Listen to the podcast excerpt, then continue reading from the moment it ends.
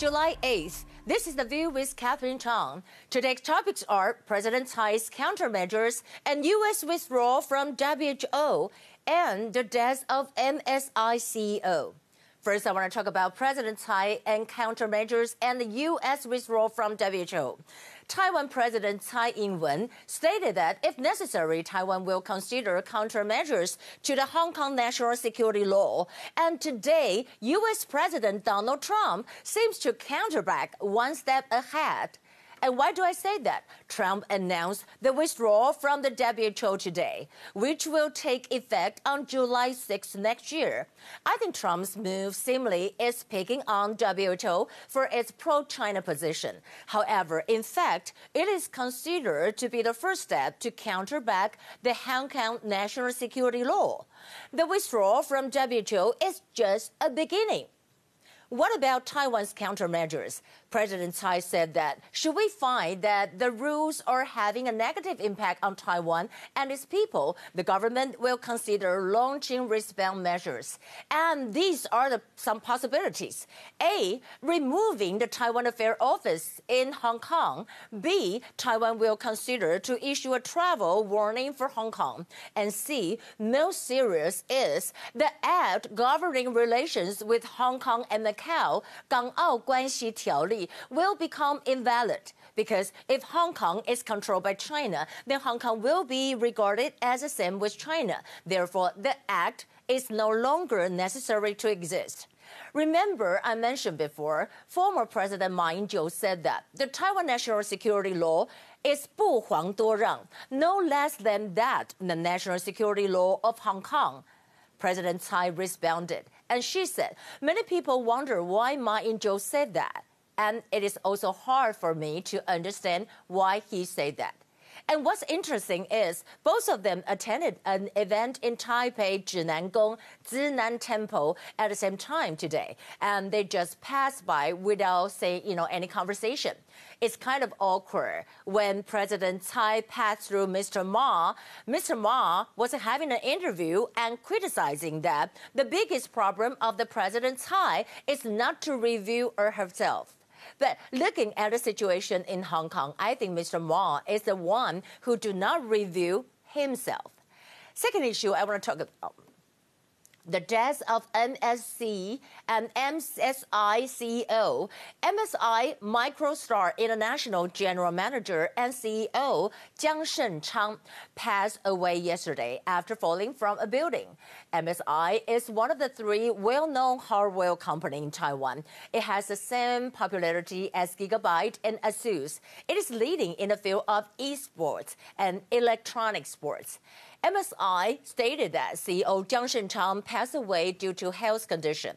According to sources, Jiang Shenchang had a cardiac catheterization in June last year. Jiang Shenchang has an outstanding performance in MSI, and he gave a speech in United States earlier this year and also published a very popular and kind of number industry-leading world's first products. His death is regrettable. It is also a great loss for the esports industry and also the hardware company. Here are the top stories. Today, we have zero confirmed cases. As the COVID 19 cases continue to rise in the United States, U.S. President Donald Trump made a big move in WHO. Trump administration has notified Congress and the United Nations of withdrawal from WHO.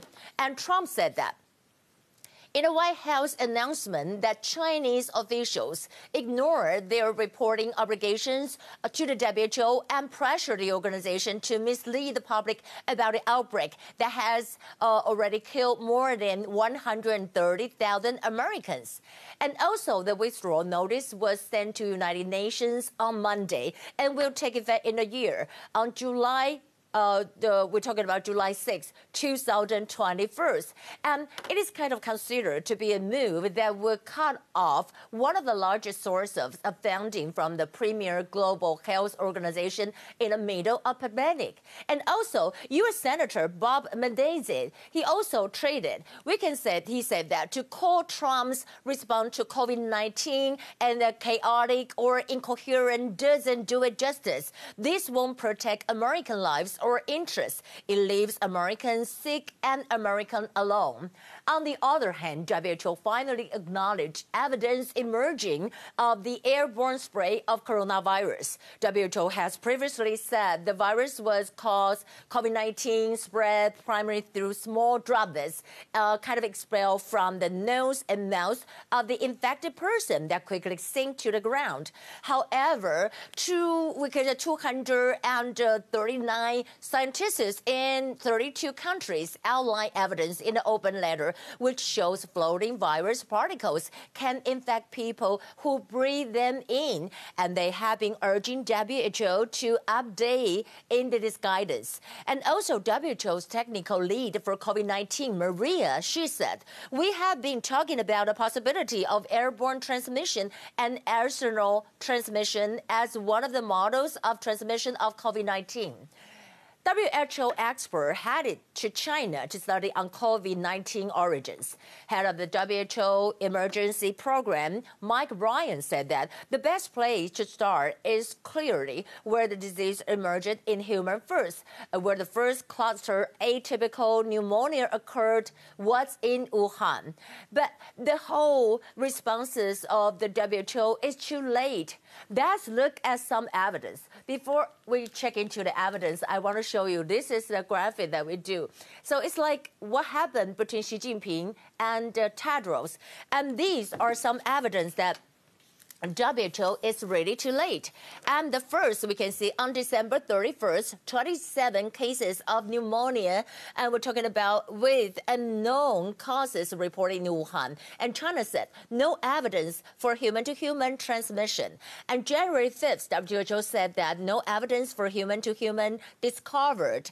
And January 12th, WHO mentioned no clear evidence for uh, human to human. On the 17th, WHO said, you know, uh, does not recommended quarantine.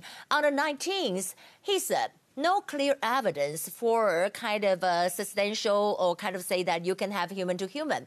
On January 27, WHO said that raise alert level and also talking about here, you can really tell people that there will be the possibility of human to human, but WHO didn't. And on the January 28th, WHO said we'll have strong confidence for China's keeping control. They praised for China's good work. February 3rd, WHO said there is no need to restrict travel in order to slow the spread of the virus. Finally, and on March 12th, WHO said this is a pandemic. So, you know, the whole thing kind of dragged for three months. Regarding for Hong Kong issue, China opens new Hong Kong security uh, kind of agency headquarters today at a hotel overlooking Hong Kong's Victoria Park and has been transformed into the force headquarters which has hosted pro-democracy protests for years. So I think that they picked the hotel is kind of intentional. I really think that the Chinese government picked the place as headquarters is on purpose. And Taiwan President Tsai Ing-wen said that, if necessary, the administration will consider countermeasures to the newly implemented rules under Hong Kong's national security law. And also, Taiwan's Mainland Affairs Council said that the new law labeling it another attempt by the totalitarian regime to overstep in its quest for censorship.